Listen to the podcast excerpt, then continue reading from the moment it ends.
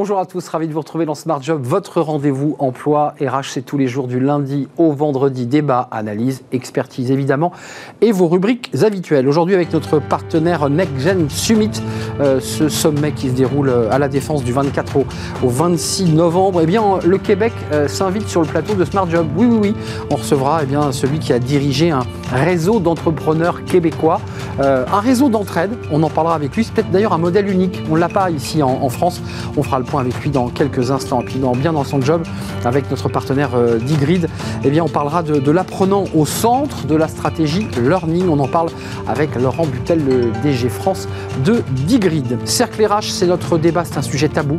Euh, le cancer et le travail, comment concilier cette maladie grave avec son emploi? Faut-il en parler? Comment l'annoncer?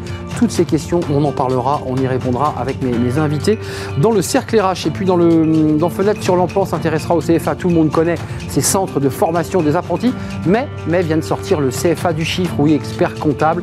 Tous les métiers autour du chiffre eh bien, sont dans ce CFA du chiffre. On en parlera avec Valérie Véran, justement, la fondatrice de ce nouveau CFA. Tout de suite, eh bien, nous sommes avec euh, notre partenaire, le NextGen Summit, et on parle du Québec. Digreed, plateforme d'apprentissage personnalisée pour développer aujourd'hui les compétences de demain.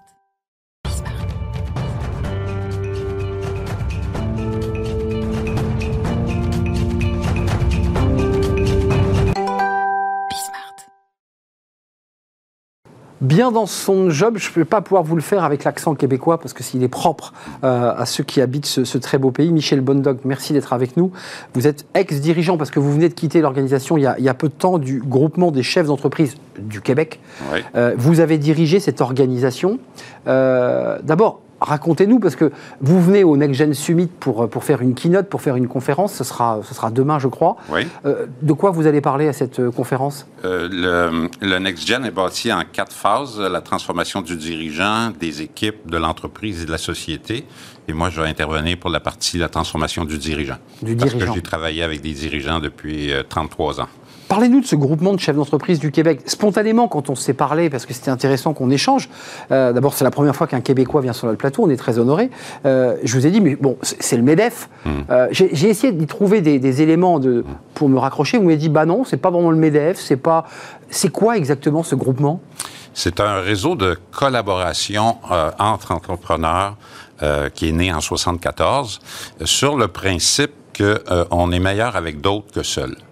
Donc, l'idée, c'est je peux devenir un meilleur entrepreneur en profitant de l'expérience des autres. Alors, c'est bâti en petits groupes d'une dizaine de personnes. C'est des communautés de pratique.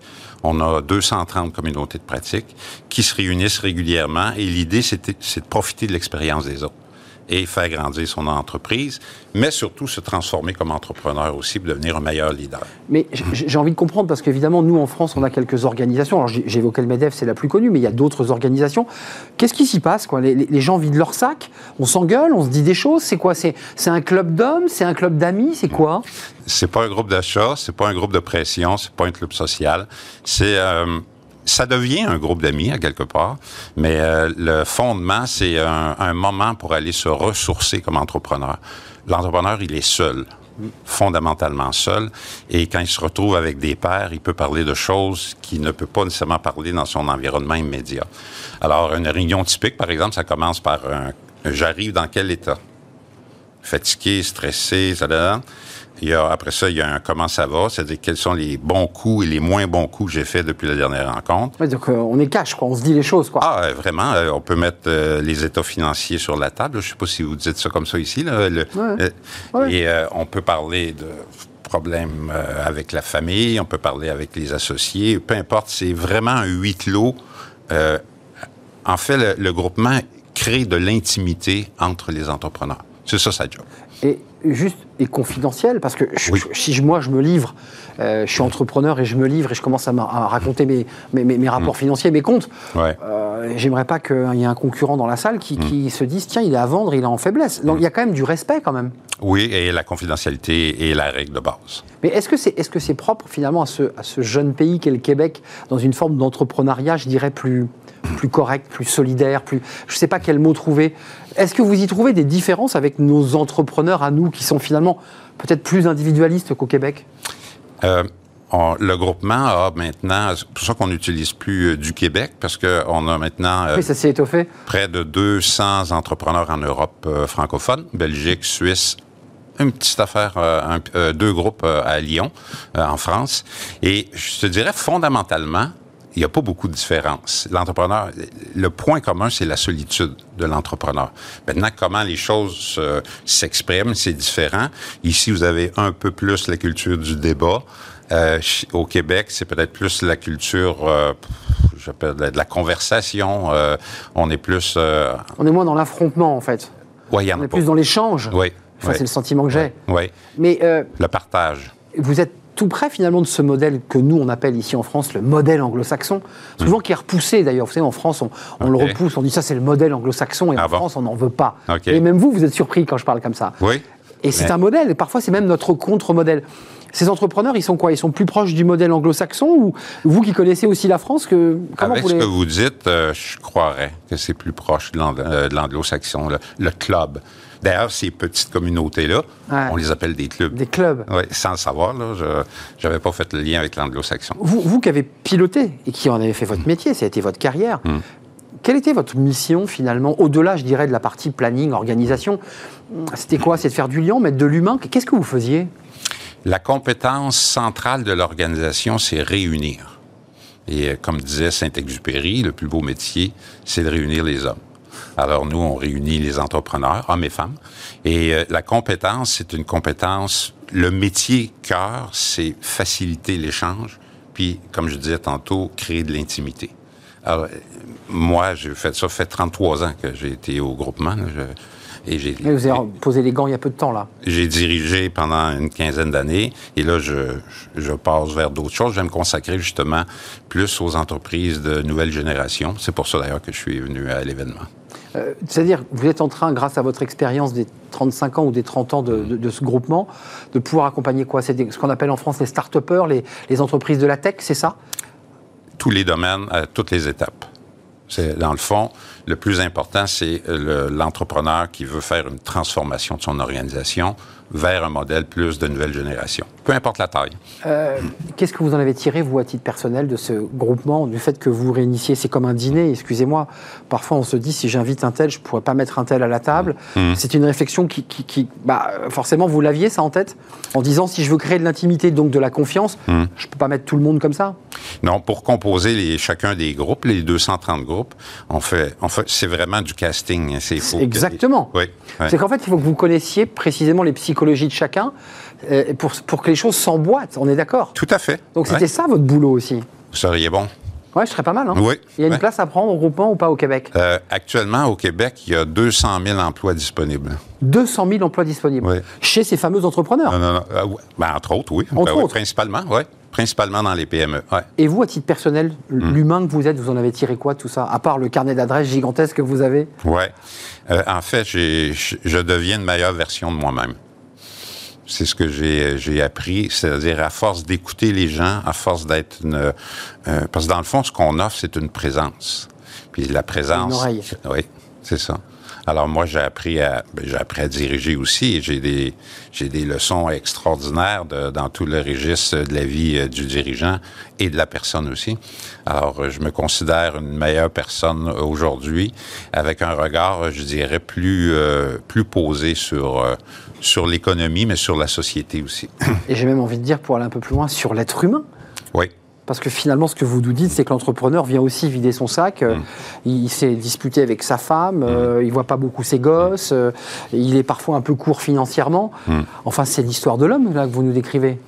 Ma formation, quand j'ai commencé pour animer ces groupes-là, c'était en psychopédagogie. Eh oui, Eh oui donc c'est ça. Vous, vous, êtes resté finalement dans votre métier à travers le public de l'entrepreneur. Oui.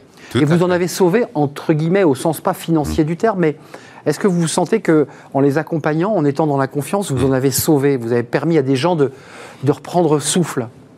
Je, ne saurais les compter. Parce qu'on avait aussi, euh, euh, chaque groupe, chaque euh, entrepreneur appartient à une communauté. Mais si jamais il, un, il traverse une période difficile, un incendie. Chez nous, on dit passer au feu, mais ici, vous dites un hum. incendie. Hein? Mais c'est intéressant de voir vos expressions. Ah oui. Alors, quelqu'un qui passe au feu. Et dans son groupe, personne a, a jamais subi ça. Alors, on va faire appel à tout le grand réseau pour aller chercher des gens qui ont eu un incendie et on fait un SWAT team pour l'aider. Alors, ça peut être pour ça, ça peut être parce que la banque euh, a décidé de retirer ses billes ou peu importe. Alors, ça, on en a sauvé, de ce point de vue-là, on en a sauvé des centaines et des centaines. Excusez-moi, c'est-à-dire que les entreprises mettent au pot? Elles disent euh, non elles, vont voir les banques Non. Elles accompagnent Comment elles font là Donnez-nous un truc. Comment, euh, ben, par exemple, euh, euh, qu'est-ce que tu fais avec tes fournisseurs, qu'est-ce que tu fais avec ouais. tes employés, qu'est-ce que tu fais avec ta banque, comment tu restructures ton organisation? Et même au Québec, pour les banques, c'est pour eux une sécurité de savoir que ces entreprises-là sont dans, dans le dans réseau. le groupement. Oui. Bien sûr. Ça veut une sorte de garantie aussi de, de crédibilité. Vous m'impressionnez par votre compréhension. Écoutez, je fais le maximum, monsieur Bulldog. C'est parce que vous êtes extrêmement clair et que vous m'avez beaucoup, beaucoup transmis sur le, sur le plateau. Merci Michel, vous êtes ex-dirigeant, parce que ça fait peu de temps, mais reparti sur d'autres aventures entrepreneuriales, du groupement des chefs d'entreprise du Québec. Et on précise que vous serez euh, en keynote, enfin en conférence, ouais. euh, dans ce euh, Next Gen Summit. Et ça sera à la Défense. Il doit rester quelques places, j'imagine, si vous voulez écouter ce modèle qui est extrêmement particulier mmh. et original. Merci, Merci d'être venu nous, nous rendre visite. Ça me fait un très grand plaisir. C'était ma première française. Eh bien, écoutez, c'est un vrai plaisir de vous accueillir sur notre plateau. La suite de notre programme, bien dans son job, évidemment, avec notre partenaire Digrid. Tiens, on va partir de l'apprenant, de la formation. On n'est pas très loin de la, mmh. de la, psychologie ou de la psychosociologie. Euh, on en parle tout de suite avec notre partenaire. Digrid, plateforme d'apprentissage personnalisée pour développer aujourd'hui les compétences de demain.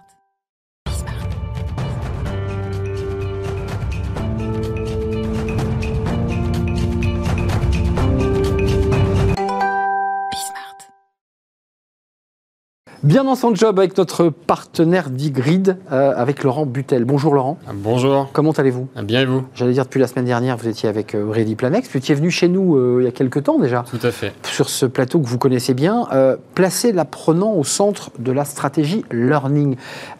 Ça veut dire quoi concrètement? Ça veut dire que on, on, on transforme le modèle éducatif? C'est le, le, transformer, c'est l'accompagner euh, dans l'entreprise, c'est le remettre au, au, centre vraiment de, de, de son expérience, et c'est l'accompagner vraiment sur ce qu'il doit apprendre et comment il doit apprendre et comment il veut apprendre. C'est vraiment essayer de refléter ces éléments-là. Vous partez d'un constat que globalement, euh, pour être précis, 8 personnes sur 10 euh, ne possèdent pas les compétences requises pour assumer leur mission actuelle. Mhm. Mmh. Ça fait froid dans le dos. Ça veut dire que sur il y a 8 personnes qu'il faut donc accompagner qu'il faut accompagner pour, euh, pour qu'elles puissent monter en compétences, pour qu'elles puissent découvrir quels sont euh, bah, les, les, apprentissages à mettre en face euh, de, de ce manquement pour pouvoir répondre à leurs attentes et donc se développer. Donc le moment est propice là pour... parce que j'ai le sentiment qu'il y a une transformation, une accélération avec cette crise Covid. On, on l'a vu en effet hein, de, depuis bah, l'an dernier également sur l'évolution des compétences, les compétences qui deviennent également les plus importantes et euh, quelle est l'implication du collaborateur également dans son, dans son apprentissage. Donc on voit qu'ils reprennent la main sur leur apprentissage, sur leur formation et on le voit qu'au sein des entreprises, il y a également une prise de conscience de la part des, dirigeants et, euh, et, des équipes euh, d'apprentissage euh, de learning qui, qui, mettent la main sur, sur, ce sujet. Alors vous pointez du doigt un sujet qui moi me semble fondamental, c'est souvent l'inadéquation entre la, formation, même la qualité de formation et le collaborateur qui dit bah oui j'ai bien fait cette formation mais correspondait pas du tout à ce que je voulais ou elle était euh, on me l'a imposé. Euh, ça c'est quand même des sujets qui sont sensibles. C'est-à-dire faut faire de la formation mais qui, soit affinée adaptée. C'est euh, c'est vraiment le point sur c'est un très bon point comme, que vous soulevez c'est qu'on voit que le collaborateur apprend en entreprise avec le contenu qui lui qui lui est communiqué. Bah oui. Et parfois, c'est pas en adéquation avec ce qu'il attendait. C'est pour ça que nous, euh, dans, dans, dans, notre approche, ce qu'on voit chez, chez, nos clients, le, des, des Capgemini ou des, des Swisscom, euh, pour partir un peu plus large sur, sur l'Europe, mais qui vont remettre le collaborateur vraiment au centre de son expérience. Il a la possibilité d'apprendre le contenu de sa société, mais également le contenu qui est l'apprendre lui au quotidien et le, de le voir concrètement dans sa société. Mais ça veut dire, euh, on va revenir quand même sur l'étude le, Gartner qui, qui, parle que 58% de la main-d'œuvre euh, mmh. aurait besoin de nouvelles compétences. Là, on n'est plus dans l'idée de il faut se former. C'est l'idée globalement, j'ai une formation, mais globalement, elle ne sert plus à grand-chose parce que le métier a changé. Ça aussi, ça, ça, donne froid dans le dos. Près de 60%, ça veut dire que c'est des métiers de demain qu'on ne connaît pas et on dit aux gens, bah, il faut aller plutôt par là. Quoi. Oui, il y a plein de choses qui font froid dans le dos, mais on reste quand même optimiste. Mais j'ai chaud quand même. Bon, parfait. C'est qu'on reste relativement optimiste sur euh, le fait que oui, il faut monter en compétences. Il y a beaucoup de transformations au sein des entreprises. Les collaborateurs ont également la, capacité euh, de monter en compétences. ce, qui est, ce qui est intéressant, c'est de comprendre qu'on est au courant qu'il y a un manquement euh, et qu'il va falloir monter en compétences pour réussir cette transformation. Donc votre objectif chez Digrid, c'est aussi quoi? De réinventer, de réécrire finalement un peu le parcours de, formation et, l'expérience du collaborateur, c'est ça l'idée? On, va l'améliorer, euh, on va améliorer son parcours de l'expérience. Encore une fois, avec les sociétés avec lesquelles on travaille, on ne le réinvente pas, on ne réécrit pas ce qu'elles font. Euh, c'est juste qu'on améliore l'expérience du collaborateur en recentrant euh, tous les, toutes les contenus qu'il y a au sein de l'entreprise disponible, mais également les contenus que le collaborateur apprend dans sa vie de tous les jours. Vous comme moi, on lit des blogs, on écoute des podcasts. Donc comment on fait là pour capter tout ça? Parce que bah, c'est nous, bon, pour pas rentrer dans la partie technique, mais c'est euh, un logiciel qui va permettre en fait d'agréger toute, toute cette connaissance et de cela dans, de faire une corrélation avec les compétences que le collaborateur a déjà parce qu'aujourd'hui, j'ai beau être euh, data scientist, développeur dans une société. Euh, demain, il va falloir que je monte en compétence. Je suis développeur, il y a des nouveaux langages tous les jours. Euh, il faut les apprendre et comment les identifier. C'est la société qui peut être force de proposition autant que les collaborateurs. Qu'est-ce que vous dites aujourd'hui du, modèle actuel? Alors, il n'est pas question de benchmarker la concurrence, ce mhm. c'est pas le sujet, mais on a le sentiment que vous êtes quand même assez disruptif dans votre proposition, dans la manière dont vous abordez ces questions de formation. C'est, on, essaie d'être disruptif, donc on, est, existe depuis à peu près 2012, donc euh, on est un peu les pionniers sur tout ce qu'on appelle euh, dans l'acronyme LXP, c'est Learning Experience Platform. Donc c'est là où on essaie vraiment d'apporter notre pierre à l'édifice et notre expérience derrière ça. C'est là où on a, on a appris énormément de nos clients, ceux qui nous ont apporté énormément de retours, qui ont fait qu'on a, on est aujourd'hui, on, est, on a un bon positionnement et on, est, euh, on, a une bonne place sur, sur le marché. Euh, pour le dire euh, simplement, on a connu les formations euh, sur catalogue où on partait trois jours, quatre jours, quittant l'entreprise, allant faire quelques bons déjeuners le midi, bon, la formation à la papa. Mhm on est passé à autre chose. Là, aujourd'hui, c'est de la formation qu'on choisit soi-même, sur ses temps choisis. Enfin, c'est ça aussi l'intérêt. Après, oui, tout à fait. Euh, tout à fait. Après, on va pas changer la, bonne formation à, la papa. On va pas la, on va pas l'oublier non plus. Parce que vous la gardez, vous dites qu'il faut la garder. On la garde toujours parce que nous, ce qu'on fait, c'est qu'on va connecter également ces systèmes qui vont donner accès à cette formation à la papa, comme vous le dites, euh, aux collaborateurs et de choisir quelle session à laquelle il veut, il veut être prêt. Oui, mais on implique quand même le collaborateur sur euh, j'ai envie d'y aller, pas envie d'y aller, on ne me force pas à y aller. Tout Après, il y a euh, toujours des formations qui restent obligatoires. Quand on est dans des milieux de, comme dans le pharmaceutique, on doit passer, passer des certifications, donc le collaborateur est obligé euh, pour pouvoir répondre à, ses obligations professionnelles. Il y a quand même un chiffre, je vais éviter de dire qu'il donne froid dans le dos, mais qui montre aussi la, l'acuité et l'importance de la formation. 41% des travailleurs dans le monde, dans le monde envisage de démissionner. On le voit aux États-Unis avec ces démissions sur TikTok euh, médiatisées qu'on présente. Euh, ça veut dire que le, monde du travail est en train de, vivre une révolution et que les collaborateurs eux-mêmes s'interrogent même sur, sur leur propre histoire en tant que collaborateurs. Oui, tout à fait. Bah, la, grande démission, on voit, c'est un gros mouvement aux États-Unis qui est également en rapport à leur économie. Leur mmh. économie fait qu'on peut euh, démissionner très rapidement, on peut et repartir ailleurs. Et, repartir ailleurs. Vice versa, la société peut également nous licencier hyper rapidement. Donc voilà, c'est un gros mouvement. C'est une certaine génération qui est également impliquée sur, euh, enfin qui est euh, visée plus par cette motivation et cette tendance. Euh, mais en effet, c'est un, un, gros mouvement. C'est également lié. C'est affiché sur l'entreprise aussi, il hein, faut le dire. Quelque part. Eh oui, on affiche l'entreprise pour vous, ça, ça, veut dire quoi, ça, ces 41% C'est des gens qui n'ont pas été suffisamment pris en charge, pris en main, accompagnés? C'est, on va parler plus de, culture learning, que ce soit sur des grosses sociétés, euh, comme on le voit, la grande démission, ça porte sur une population qui est euh, moins enclin aujourd'hui à travailler dans des grands groupes. Euh, donc, je pense c'est plus d'un point de vue culture, la culture learning, la culture apprenante, c'est donner des valeurs en fait aux collaborateurs, leur redonner la main sur ce qu'ils souhaitent développer et leur faire comprendre qu'ils sont les maîtres en fait de leur leur destin. Ça fait un peu mmh. baseline, mais non non, mais exactement, c'est-à-dire retrouver du sens en ayant le sentiment réel qui peuvent piloter leur vie, euh, ou en tout cas leur, leur, carrière, ce qui n'est peut-être pas le cas, ce qui explique ces, ces risques de démission. L'avenir chez Digrid, c'est quoi là? C'est quoi le focus en ce moment? Aujourd'hui, le focus, on est euh, donc en, pleine croissance. Euh, donc avec la pandémie, on a recruté plus de 250 personnes. Donc de, depuis, depuis début 2020, le, 16 mars 2020, moi je suis entré dans la société depuis le 16 mars 2020, donc premier lockdown français. Donc intégré pendant le Covid, vous? Tout à fait. Donc ah. expérience entièrement ah. à distance, tout à fait. Et donc le, le focus, c'est on est en plein pleine, pleine croissance, développement. On a une, une stratégie qui, européenne qui se développe de plus en plus et française, bien évidemment, qui est de plus en plus présente aujourd'hui. En, quelques mots, vous êtes arrivé donc euh, onboardé euh, pendant le Covid, donc en, visio, j'imagine. Enfin, vous avez fait de la visio. Tout à fait. Ben, on utilisait notre, notre propre plateforme pour euh, pour suivre en fait la formation, donc notre propre produit pour comprendre en fait quelles sont les valeurs, quelles sont la, quelle est la culture de l'entreprise et qu'est-ce qu'il faut que j'apprenne pour pouvoir avancer. Et moi apporter ma pierre à l'édifice sur mon propre marché qui reste là. La France. La France, parce que vous êtes directeur général France, il hein, faut le préciser. Euh, juste un mot avant de nous, nous quitter.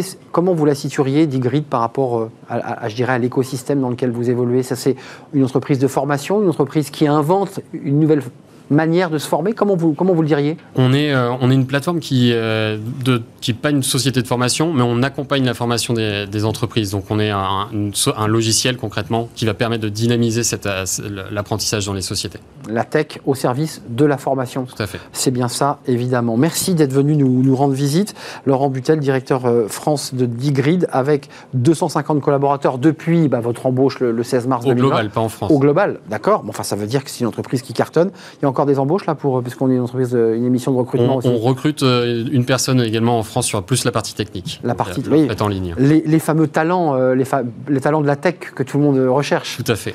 Merci Laurent Butel, merci et à très très très bientôt évidemment dans le cadre de ce partenariat avec Digrid. On fait une courte pause et on va s'intéresser dans le cercle RH notre débat à un sujet tabou, un sujet sensible pour euh, ceux, celles qui traversent une grave maladie, le cancer. On va en parler, ce lien avec le travail, le moment où l'on va quitter son, travail pour se soigner, la difficulté de, revenir et comment l'entreprise eh bien, doit euh, vous accompagner, euh, accompagner le malade pour reprendre euh, un emploi à temps partiel parfois. C'est parfois une solution, presque une rédemption pour un salarié qui est resté isolé très longtemps, de revenir travailler malgré sa maladie, malgré les difficultés. On en parle avec mes invités juste après cette pause.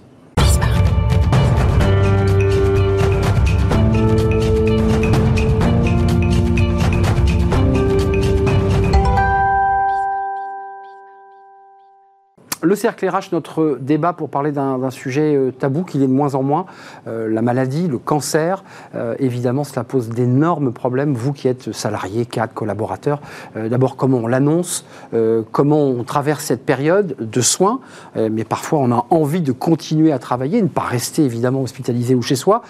comment on traverse cette période et comment on revient ensuite, et puis surtout comment l'entreprise vous accompagne, vous aide à sortir de cette situation qui est souvent une situation douloureuse sur le plan physique, psychologique, et puis qui a vraiment des conséquences évidemment sur la vie familiale et sur la vie personnelle. On en parle avec mes, invités, ils sont engagés euh, sur ce sujet. À ma droite, Anne-Sophie Tuzinski, merci d'avoir répondu à notre invitation, fondatrice de l'association Cancer euh, at Work, euh, et on parlera de ce baromètre avec des chiffres, alors qui sont à la fois pour certains très bons, puis d'autres qui sont plus alarmants sur euh, les salariés qui considèrent que les entreprises ne ben, les accompagnent pas suffisamment. Euh, et puis aussi un vrai problème d'information, on en parlera. Il y a des dispositifs qui existent, mais les salariés ne les connaissent pas euh, forcément. À ma gauche, Patricia Ferré. Bonjour Patricia. Ravi de vous revoir, fondatrice et directrice générale de l'association Envie de chiffre 2, résilience. Vous aussi, vous avez un baromètre qui est un petit peu plus ancien, mais on en parlera, j'en suis sûr. Et puis avec nous, Philippe Salle, président du groupe Foncia. Merci euh, d'avoir répondu à notre invitation, malgré votre emploi du temps. Euh, parce que d'abord, Frédéric Fougera vient chaque mois euh, dans une chronique et nous avait éveillé sur ce sujet à travers sa chronique sur les maladies, les maladies graves, les, cancers. Je, je, me tourne d'abord vers vous, parce que vous êtes à la tête de cette entreprise, très engagée sur la RSE. cette question là quand vous avez pris les, rênes du, groupe Foncia, comment elle vous est arrivée, j'allais dire, très, très abruptement aux oreilles comment, comment un patron qui dirige une entreprise, qui crée de la valeur, qui crée de la richesse, a aussi euh, eu envie de s'atteler à cette question-là? Alors d'abord, je ne me suis pas attelé à la question en arrivant chez Foncia, heureusement. Je l'ai fait dans les autres groupes que j'ai dirigés avant. Et comme vous le dites, euh, ma carrière a été dans les, dans les activités de service. Les activités de service sont des hommes et des femmes. Et donc, j'estime que ça fait partie euh, inhérente de ce que doit faire une entreprise pour garder la motivation de ses équipes. Euh, juste d'un mot, quand, quand, un collaborateur pousse d'abord la porte de son manager, elle, a d'abord rencontré un médecin. C'est ça le parcours qui lui a annoncé cette nouvelle. Elle a pris une chape de plomb. Puis ensuite, elle en parle à ses proches. Et puis en général, on pousse la troisième porte qui est le manager ou le RH. Et puis ensuite, ça remonte. Bien sûr. Ça se passe comme ça Oui, ça se passe comme ça, exactement. Alors, moi, j'ai jamais été malade, donc il faudrait demander à ceux qui l'ont été, ça, parce qu'eux eux ont ce parcours-là.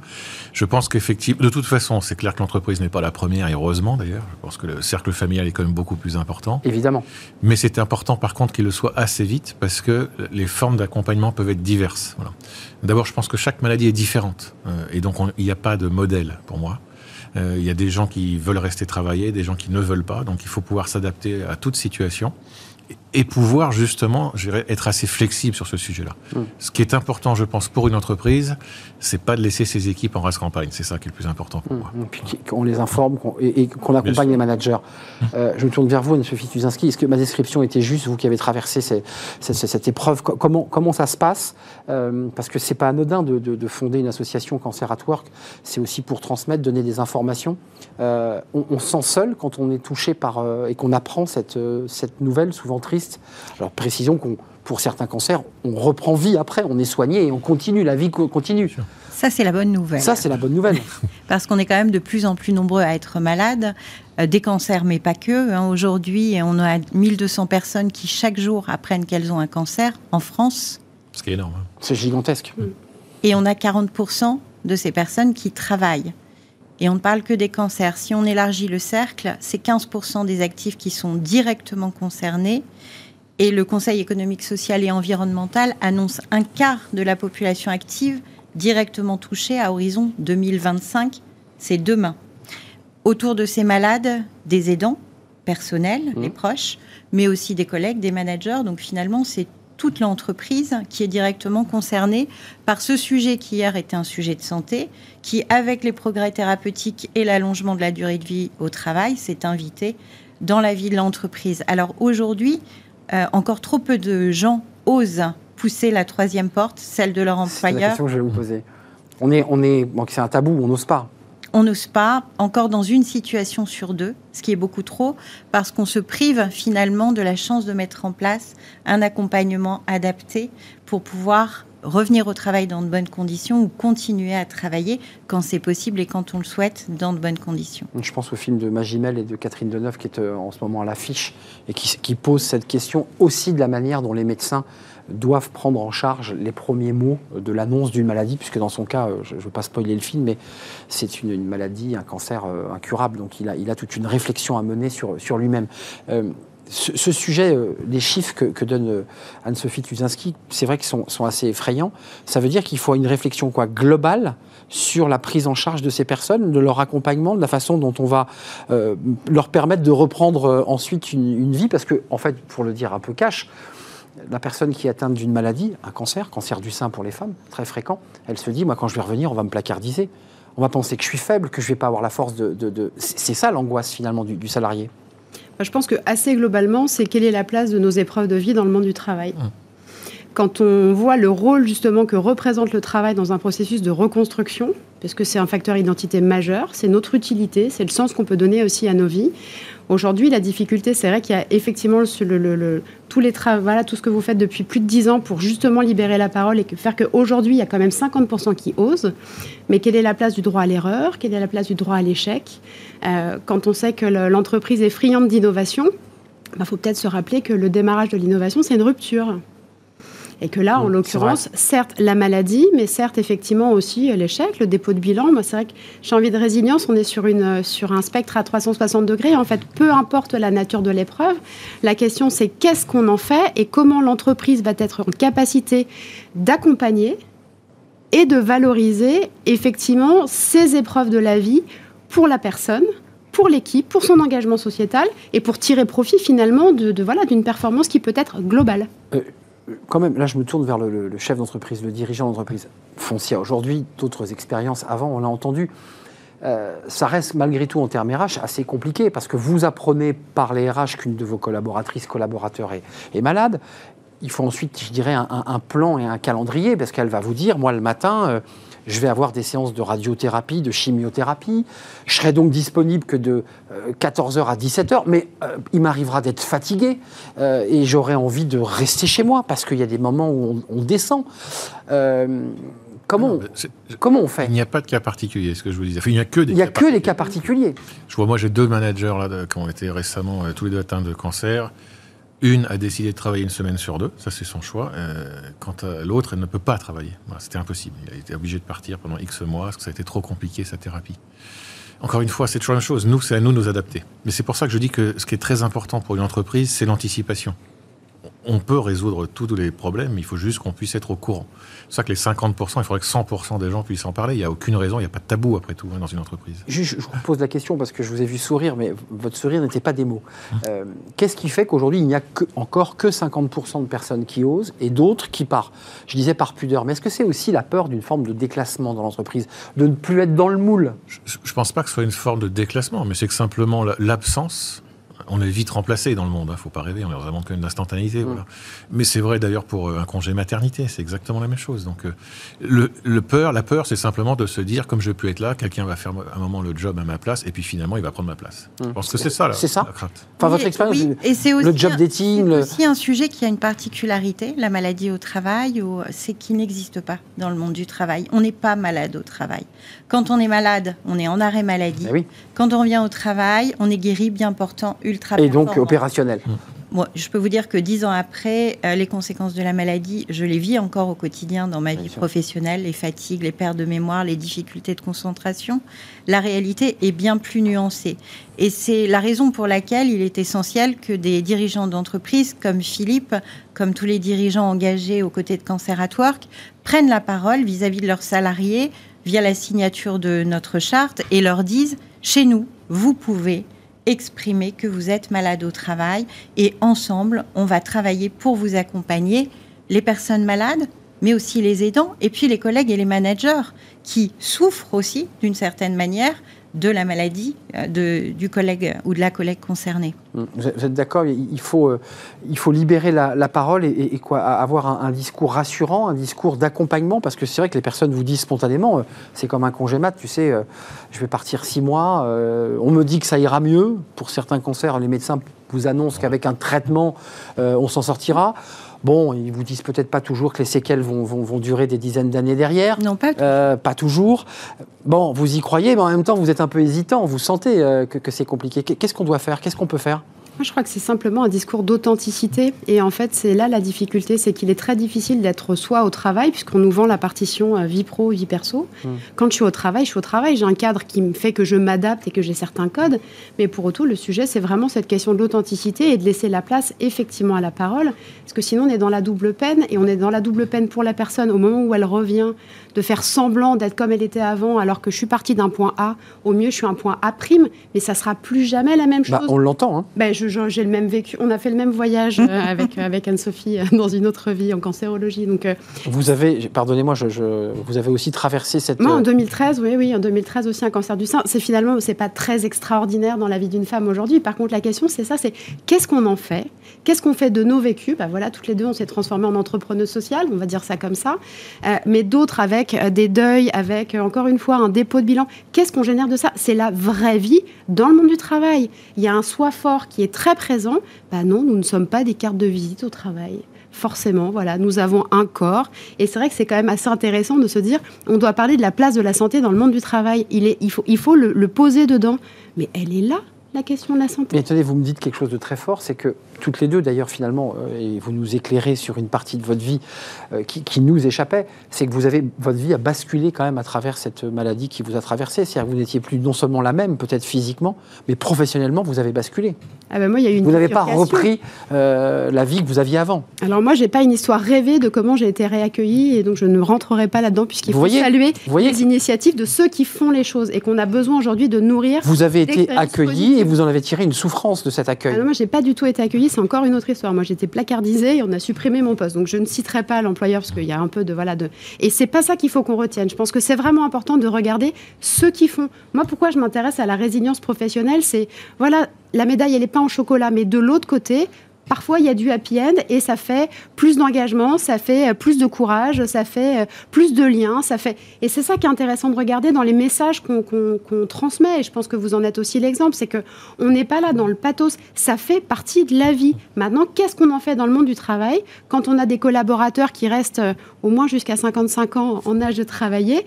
Qu'est-ce qu'on fait de ça et comment on valorise? Et nous, on travaille notamment sur le rôle de celui qui va être tuteur de résidence professionnelle, et en particulier ce senior qui, avec 20 ans de boîte déjà, en a vu quelques-unes à titre professionnel et personnel, et qui est peut-être le mieux à même de détecter des situations. Parce qu'on parle du cancer, mais on ne parle pas de l'épuisement professionnel, on ne parle pas du déni d'aidance. Il y a 39% des aidants aujourd'hui qui sont en déni d'aidance c'est un sujet qui, concerne la vie de l'entreprise. Évidemment. Et qui s'épuise parce qu'ils mènent, ils mènent deux vies en parallèle qui sont totalement intenables. Euh, enfin, le mot placardisé, était, je, l'avais moi prononcé, mais vous l'avez prolongé par votre propre expérience. Il y a cette espèce d'angoisse absolue de non. C'est la double peine, Anne-Sophie. C'est non seulement je suis malade, mais en plus, hormis des exemples, et Foncia est avec nous là aujourd'hui, il faut le signaler et le saluer, mais il y a des mauvais élèves quand même dans l'histoire. Oui, et euh, à, ah l'inverse en fait de Patricia, moi j'ai eu cette chance de vivre une très belle expérience de vie de la maladie au travail. Qui vient compenser. Euh, et c'est parce que cette expérience de vie, je crois, a été très belle. D'ailleurs, elle se passait juste à côté de vos studios, dans l'immeuble voisin. Euh, Ça vous a donc rappelé des souvenirs en venant. Exactement. Que le, le, le, bar qui est juste à côté a accueilli l'annonce à mon patron de, du cancer le 7 mars 2011. Et donc, c'est parce que j'ai eu cette très belle expérience de vie, c'est parce que j'ai eu aussi des managers exemplaires que j'ai su d'emblée que c'était possible et que je pouvais, à, ma manière, et à, euh, apporter une contribution pour faire bouger les lignes et euh, mieux concilier, permettre aux dirigeants d'entreprise et à leurs salariés de mieux libéré, concilier maladie et travail. Moi, ça m'a complètement libéré. et, donc, ça vous a encouragé finalement à, lancer euh, ce, sur quoi vous êtes et qui, permet quand même de libérer la parole, parce que ce que vous faites, Cancer at Work, avec des, job dating cancer, c'est l'idée que c'est que, vous le dites, le cancer est dans la vie, c'est une épreuve, euh, c'est pas à côté. Je, me tourne vers vous parce que vous êtes un, le bon élève. On voit Frédéric Fougera qui, nous parle de l'engagement de Foncia sur beaucoup, beaucoup de sujets, avec beaucoup de sincérité. Euh, il faut être sincère sur ce sujet. Oui, il faut être sincère. Sur tous les sujets, je pense. Sur tous, mais sur celui-ci, j'allais dire en particulier. On ne fait pas toujours tout bien, vous savez. Mais bien sûr, bien sûr, mais il, faut, il faut de la sincérité. là où je, suis complètement d'accord, c'est que de toute façon, la vie linéaire, ça n'existe pas. On a tous à un moment des chocs, des trucs, enfin voilà, ça peut être plein de choses. Dans la les accidents de la vie. Voilà, ça peut être la maladie, mais ça peut être d'autres choses aussi, des, des problèmes familiaux, etc. Euh, et donc, il faut juste accepter ça, c'est tout, ça fait partie de la vie, c'est comme ça. La chose qui est la plus importante, en tout cas pour une entreprise, c'est quand même de garder ses équipes.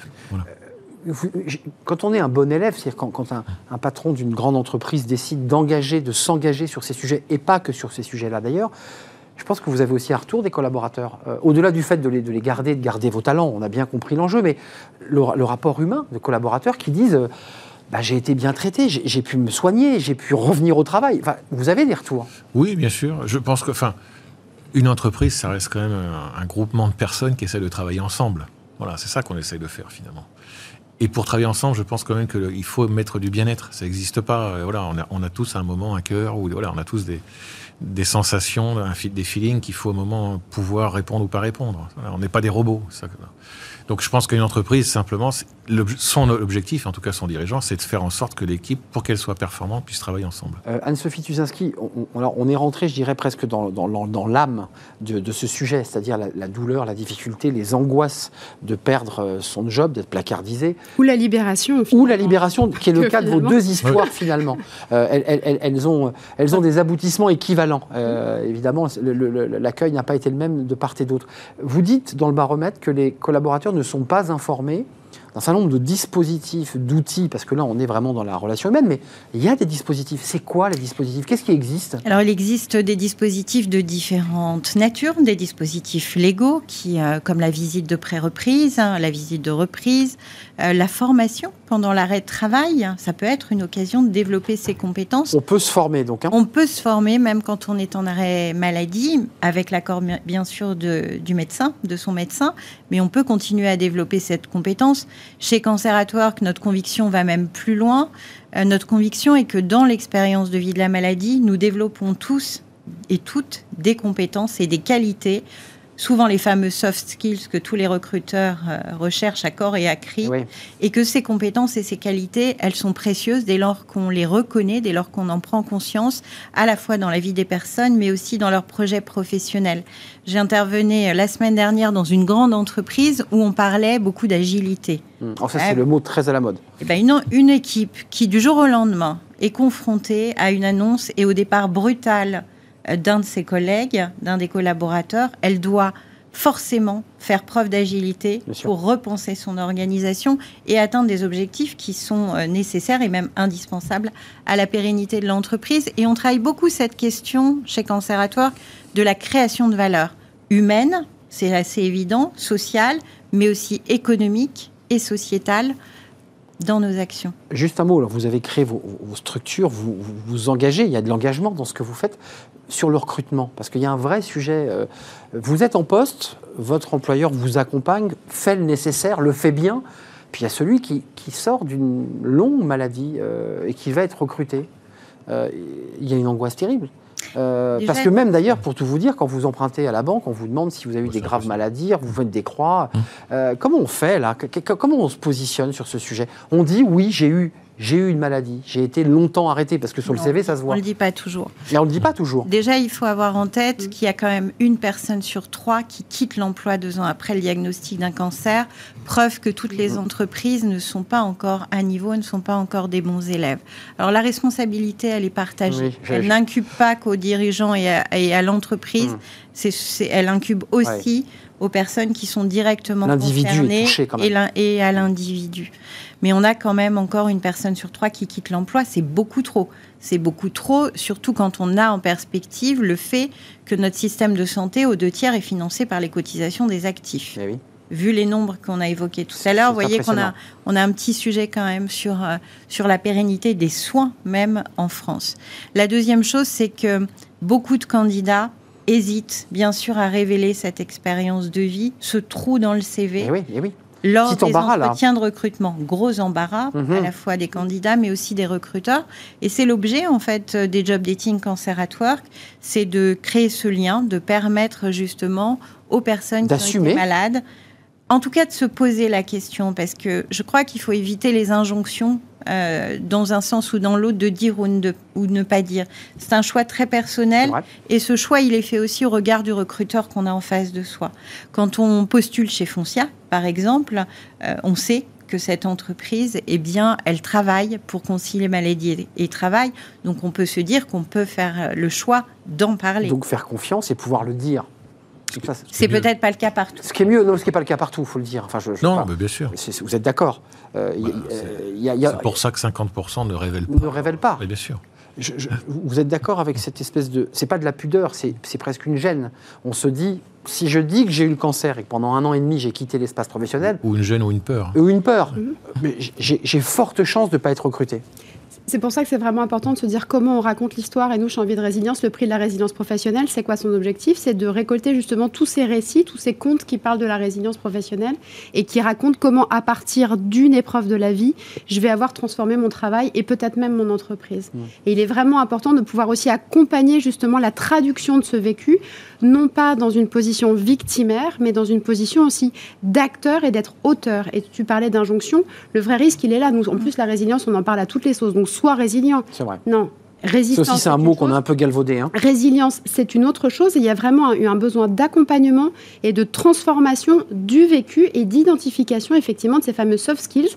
Parce que je peux raconter l'histoire de différentes manières. Et forcément, je vais renforcer mes critères de conviction pour mon employeur. Et en même temps, je vais restaurer mon estime de moi-même, ce qui n'est pas des moindres. Euh, pour, le dire en, mots euh, tout bêtes, Patricia, vous nous dites que ces soft skills, c'est vous regardez un recruteur et vous lui dites, mais vous, vous imaginez pas la force que j'ai eue euh, surhumaine pour, euh, pour me battre contre la maladie. La force, j'ai un peu de mal parce que la mm. force, elle vient nourrir la résistance. Donc, euh, qu'est-ce, qu'on dit? ben, C'est quoi les soft skills? C'est l'abnégation, la résilience, la, la, la, la gestion des priorités, la mm. prise de recul, l'humanité, même. Le courage, l'intelligence émotionnelle, l'innovation, la cohésion, la capacité apprendre à se connaître encore plus, peut-être C'est sûr que Bah, c'est quand même un voyage assez intérieur avant de pouvoir effectivement le transformer. On est d'accord. Eh oui. C'est un- une grande découverte de soi et il y a besoin d'accompagner ça. Et c'est vrai que dans le monde du travail, on n'a pas, on n'a pas cette culture-là d'aller accompagner ce type de choses parce qu'il y a effectivement cette pudeur. Il y a aussi ce qui était registre vraiment du cachet. Je veux dire, euh, la maladie, le perso, c'est chez soi. Aujourd'hui, les C'est la faiblesse. Excusez-moi, c'est l'idée peut que. considéré comme la eh faiblesse. oui. Et en même temps, on va avoir d'autres sujets. On parlait des Covid longs. On rentre aussi sur un autre segment Ouais. qui va être confronté à ce type de situation. Et on peut rester dans l'entreprise à faire comme si on était des cartes de visite, comme si on était des robots. Ou alors on se dit, bah tiens, c'est sur la table, qu'est-ce qu'on en fait Et qu'est-ce que collectivement on apprend Parce que cette expérience qui est vécue à partir de cette personne-là, elle me permet moi aussi en, en- en- en tant qu'entreprise, quand je suis victime d'une crise, bah, finalement déployer aussi un certain nombre, une trousse de secours, parce que j'ai déjà vécu quelque chose, et dans la gestion de crise, il n'y a rien de pire que le déni. Donc le fait de cacher ça, le fait de mettre sous le tapis ou dans les placards, c'est perdant pour tout le monde.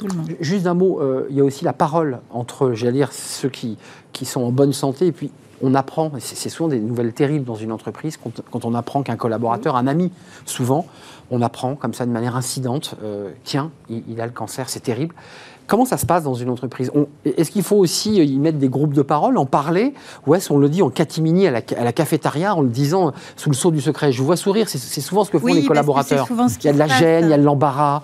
C'est souvent ce qui se passe et je crois que ça se prépare en fait, euh, tant du point de vue de la personne qui est directement concernée que de l'équipe. Euh, réfléchir à qui on peut le dire, comment on va le dire, à quel Bien moment. Je crois, que- je crois que c'est essentiel et c'est un, exercice en fait qu'on invite euh, l'ensemble des personnes malades à réaliser. Il y a un- des moments, il y a des mots euh, et c'est pas quelque chose qu'on balance Non. à la machine à café. C'est quelque Et, chose. excusez-moi, se c'est une information aussi que, lorsqu'on est victime de cette maladie, qu'on a envie de maîtriser aussi. Je, je- je- vous voyez, ce- vous voyez ce que je veux dire C'est que l'information ne vous échappe pas comme une sorte de rumeur comme ça qui se dissipe comme un poison dans l'entreprise. Enfin, il y, a- il y a quand même, c'est très gênant. Enfin, c'est votre image, c'est l'image de la personne. C'est pas toujours le cas en fait. Et c'est vraiment ce que, ce que disait Philippe tout à l'heure. Il n'y a pas une situation qui ressemble à une autre. Il n'y a pas une envie d'une personne qui ressemble à une autre. Et même chez une même personne, l'envie peut varier au fil du temps. Philippe Salle, co- comment ça se vit euh, Et, et vous m'avez pas finalement répondu sur le retour des collaborateurs. Qu'est-ce qu'ils disent de votre entreprise lorsque euh, non, non seulement ceux qui sont recrutés, mais ceux qui sont atteints par ces maladies graves, on parlait du cancer, il n'y a pas qu'elles, il y a des retours ils Il disent, des bah oui, retours. j'ai été pris en charge, oui, j'ai oui, Oui, il été bien retours. pris. Je pense qu'il, il- enfin, je pense, enfin, je, je suis sûr même que certains apprécient énormément. Après, la parole doit se délier sur ce sujet-là. Voilà. Je pense que c'est très apprécié. Certains le disent, d'autres moins, peu importe. Euh, je crois que ce qui est important, c'est que l'entreprise voilà, euh, le montre. Euh, et puis au fur et à mesure qu'elle Le disent. se débloque. Oui, exactement. Il faut, Il faut mettre des mots. il faut li- débloquer la parole. Moi, je pense que c'est ça le plus important. Parce que le plus important pour moi, c'est qu'il puisse y avoir un échange, encore une fois. La maladie, ça va arriver à plein de gens, on le sait bien. Donc, ce qu'il faut simplement, c'est pouvoir en parler de façon assez, je dirais, décontractée sur le sujet. Décontractée, Et d'avoir une le- écoute attentive Oui, et bienveillante. C'est pour ça que les managers doivent être formés aussi. Exactement. Oui, je rebondis Un là-dessus. dernier mot. Oui, parce que du coup, sur cette question-là, nous, on est très engagés avec AG2R, la mondiale et Merck notamment, sur ce rôle du manager, ce tuteur de résilience professionnelle, et sur sa nécessaire professionnalisation, parce qu'effectivement, il y a le patient, enfin la personne qui dit, mais comment la personne reçoit, est-ce qu'elle est habilitée, qu'est-ce qu'elle a comme soutien, elle aussi comme ressource, parce que aujourd'hui, ceux qui soutiennent la résilience professionnelle sont aussi beaucoup ceux qui s'épuisent. Et si nos pompiers prennent feu, il n'y a plus personne pour tenir l'édifice. Un dernier mot, Ma- un dernier conseil peut-être? Ma conviction, elle va plus loin, c'est qu'on est tous acteurs finalement de mieux concilier maladie et travail. Et Philippe fait toujours preuve de beaucoup d'humilité, mais moi, ce que j'entends dans son Oui, entreprise il est très et- humble. Que, et, vrai. chez, et chez tous les membres de Cancératoire, c'est la fierté des salariés, de l'ensemble des salariés, euh, d'avoir un patron, d'avoir une entreprise engagée pour concilier les maladies, les accidents de vie avec la vie professionnelle. Donc votre travail est double, à la fois libérer la parole de celles et ceux qui sont atteints par ces maladies, euh, pas toutes mortelles faut-il le préciser, sur lesquelles on reprend vie et sur lesquelles on va rebâtir une histoire. Et puis vous êtes aussi, euh, vous avez parlé aux chefs d'entreprise qui sont peut-être les mauvais élèves ou qui ne savent pas faire. C'est ça votre Ou enjeu qui n'ont pas conscience. Et qui n'ont pas confiance. on- on- l'entreprise, finalement, ne touche pas du doigt un sujet qui n'est pas cartographié. Vous savez que le monde de l'entreprise, quand il n'y a pas de cas, c'est difficile à appréhender. Ces chefs d'entreprise qui nous écoutent, un quart de vos salariés à horizon 2025 seront touchés.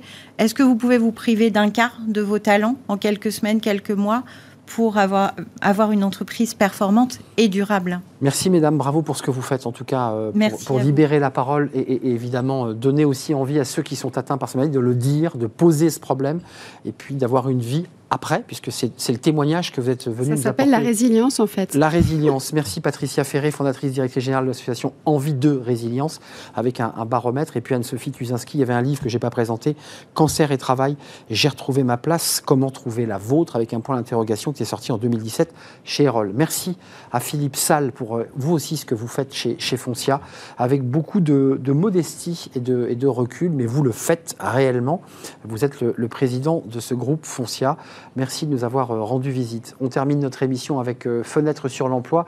On connaît tous les CFA, Centre de formation des apprentis, mais est-ce que vous connaissez les CFA, le CFA du chiffre? Non, vous ne le connaissez pas, on vous le présente.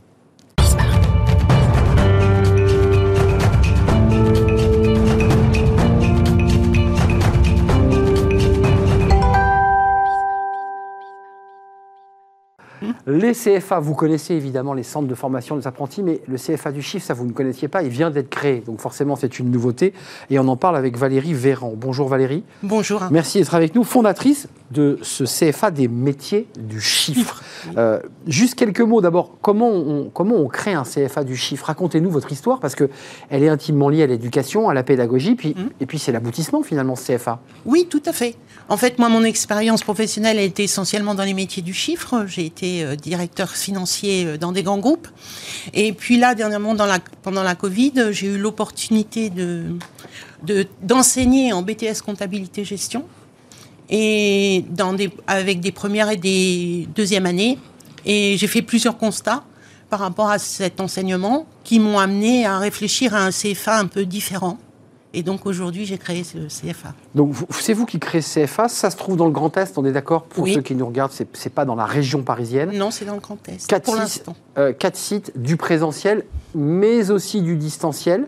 Un petit peu, un petit peu. Alors, ils sont 100% du temps en présentiel sur le campus, mais il y a des experts métiers qui interviennent pour les cours très pointus en distance à distance. Alors, ce qui est assez intéressant, c'est que les CFA, on les connaît sur la maçonnerie, la plomberie, les métiers techniques. Ça, je dirais, c'est le cœur de métier du, du CFA. C'est un CFA privé, oui. sous tutelle de l'éducation nationale, il faut le préciser. Fait. Donc, ce sont des diplômes euh, agréés. Il, oui. euh, on, il destine à quoi une fois qu'on est, on est entré? On sort du bac, c'est ça? C'est ça le profil? Oui, c'est ça. On sort du bac, on rentre dans. Alors, de n'importe quel bac, parce qu'en fait, comme ce sont des BTS un peu techniques, euh, ce sont des BTS où on reprend les bases. Donc le BTS comptabilité gestion ou le BTS gestion de la PME, on reprend toutes les bases de la gestion, de la gestion de l'entreprise. Et euh, pendant deux ans, on va se former à ces bases, justement, qui vont... Alors le BTS, c'est spécialement dédié pour, euh, à la sortie, entrée sur le marché du travail. C'est un diplôme qui est fléché comme ça, même si on peut continuer ses études derrière. Et du coup, on rentre dans une entreprise ou comme adjoint d'un chef de service ou d'un entrepreneur. Et en comptabilité gestion, généralement, on rentre dans un cabinet, un cabinet d'expertise. Ouais.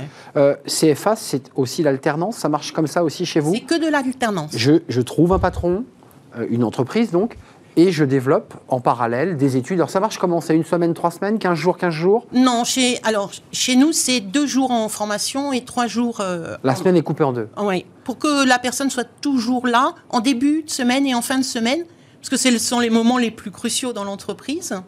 Et puis, euh, spécialement pour les comptabilités gestion et à la demande des, des experts comptables, on a, on a libéré le mois d'avril. Oui, parce que c'est là où il y a le gros rush. Voilà. Évidemment, c'est voilà. le mois de septembre et le mois d'avril, enfin en particulier le mois d'avril, vous, vous, qui connaissez bien le, le métier.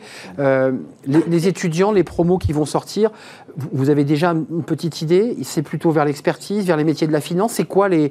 Ils veulent aller vers quoi? Ils veulent aller vers la PME. La PME, ouais. qui d'abord recrute Oui, tout à fait. La PME recrute.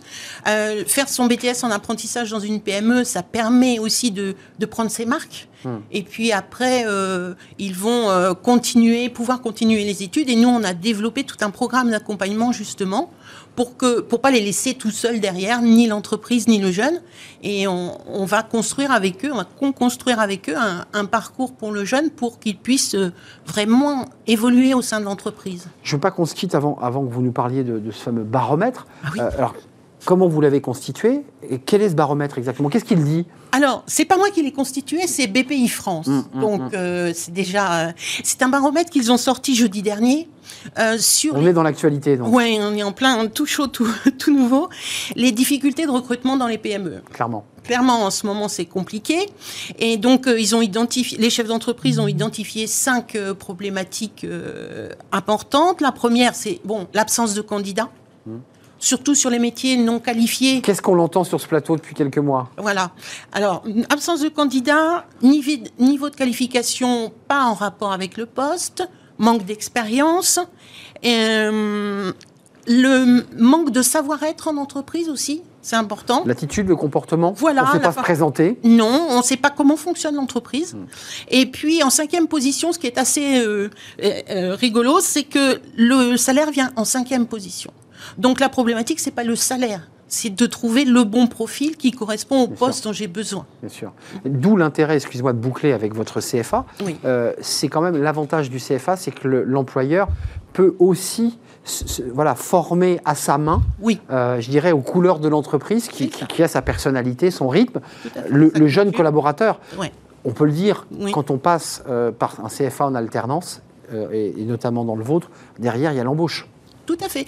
Euh, 95% de- d'embauche après le, après le BTS, avec tout, tout souvent une poursuite, parce que l'entreprise, comme le salarié apprenti, euh, est un peu resté sur sa faim. C'est, on a des basiques, donc on est dans des postes d'assistante de comptable. Mais on a envie de continuer. Et on a envie de continuer. Et je vois beaucoup qui rentrent en cabinet comptable, ils ont envie d'aller jusqu'à l'expertise. Et l'expertise, c'est 10 ans. Hmm. Et c'est un parcours bien fléché qu'il faut euh, beaucoup travailler. D'ailleurs, beaucoup, même en interne, peuvent continuer à potasser. Et on le sait, on passe des, des concours euh, et au fur et à mesure, au fil de l'eau. C'est ça, hein, en fait, Oui, aussi oui. l'histoire des experts comptables. Tout Il n'y à a pas que des experts comptables qui ont fait là, le, le cursus en, en Ah une non, fois. non, non, généralement, ils sont, ils sont issus euh, du, de l'intérieur. Et ce sont des gens qui ont découvert. On ne se lève pas un matin en disant Tiens, je veux être expert comptable. On ne dit pas Maman, je vais être expert comptable. Ça fait pas. Je vais être pompier, je vais être gendarme, je vais être clown. Voilà. Je pas expert comptable, non. Non. Et donc, euh, ça, le- ça vient, le goût vient en pratiquant. Bien sûr. Voilà. Et c'est, ce sont des métiers super sympas parce que ce sont des métiers où on est au contact de gens très différents. Ce sont des métiers qui sont là aujourd'hui en pleine évolution. On a une digitalisation oui. à marche forcée. Percuté par le numérique. Voilà, exactement. Des équipes qui sont aussi, on a une, une comment, une pyramide des âges inversée. Donc des équipes qui sont là depuis 20, 30 ans, qui ont besoin d'évoluer, qui ont besoin de changer. Et donc euh, actuellement, je sais que c'est euh, les cabinets comptables que je contacte sont fortement intéressés par cet aspect. euh, je prends le, le jeune, le salarié et je le modèle. Il il faut reconnaître que ces cabinets qui sont des petites PME, parfois Ouais. des grosses PME, mais souvent des petites PME, ont, ont une galère de recrutement gigantesque. Tout à Il fait. suffit de parler à, ses- à ses- à son comptable pour, que, pour entendre que bah, il, il cherche Ouais. et qu'il ne trouve pas. Ouais. Qu'est-ce qui a changé dans votre vie, vous, Valérie Véran? Parce que c'est un changement de vie aussi. Vous êtes chef d'entreprise, là, Oui. vous n'êtes plus professeur. Non, je suis plus professeur, je suis chef d'entreprise. Bon, j'ai souvent été chef d'entreprise aussi. Ma- moi, ce qui me plaît aujourd'hui, c'est d'accompagner les jeunes et l'entreprise, de pouvoir les faire se matcher. Euh, là, quand on réussit ça, quand on a trouvé euh, la bonne compétence pour la bonne entreprise, euh, Là, vous avez réussi votre pari. j'ai réussi mon pari. Grand Est, les villes sur lesquelles sont installés ces CFA Pour le moment, on est sur Nancy, Mulhouse, Reims et Troyes. D'accord. L'objectif étant d'ouvrir c'est des unités très mobiles. On s'est calqué sur l'entreprise, nous. On a vraiment des unités mobiles avec des, une pédagogie adaptée à l'entreprise pour que le- l'alternant, quand il est dans l'entreprise, euh, il ne pas- voit pas de différence avec le centre de formation. Merci Valérie Véran de nous avoir rendu visite. Les Merci CFA du chiffre, on a tout compris. L'alternance euh, pour acquérir notamment un BTS, fondatrice de ce CFA des métiers. Ça se trouve dans le Grand Est. C'est la fin de notre émission. J'ai été ravi de la, de la partager avec vous, cette euh, émission Smart Job. Merci à Lauriane à la réalisation. Merci à Amanda pour euh, le son. Et merci à Margot Ruot et Fanny Griesner qui m'accompagnent dans Smart Job tous les jours. Je serai là demain. D'ici là, bah, restez fidèles à tous nos programmes. Bye bye.